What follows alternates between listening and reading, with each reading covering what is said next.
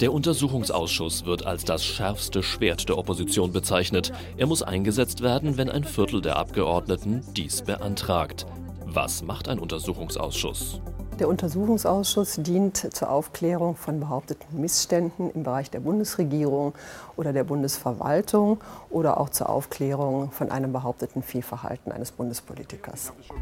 Die Beweisaufnahme funktioniert wie in einem regulären Strafprozess. Das heißt, ein Untersuchungsausschuss kann Zeugen laden und vernehmen, Sachverständige anhören und Akten einsehen und auswerten. Was passiert dann? Am Ende eines solchen, einer solchen Untersuchung äh, steht ein Abschlussbericht, ähm, der in der Regel aus einem Mehrheits- und einem Minderheitenvotum besteht, weil in aller Regel zwischen Koalition und Opposition ähm, kein Konsens besteht über die erzielten Ergebnisse. Und dieser Bericht wird eben dem Plenum übergeben, also dem Bundestagspräsidenten, und wird dann im Plenum behandelt.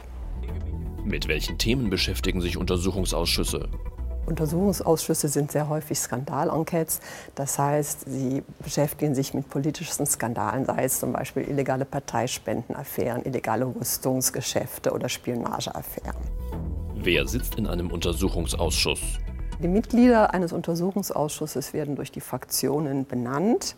Äh, in der Regel sind das äh, Personen, die schon Erfahrungen in Untersuchungsausschüssen gesammelt haben. Und insbesondere die Vorsitzenden sind Juristen, äh, weil sie die Ausschusssitzung nach den Regeln des Untersuchungsausschussgesetzes und der Strafprozessordnung leiten müssen.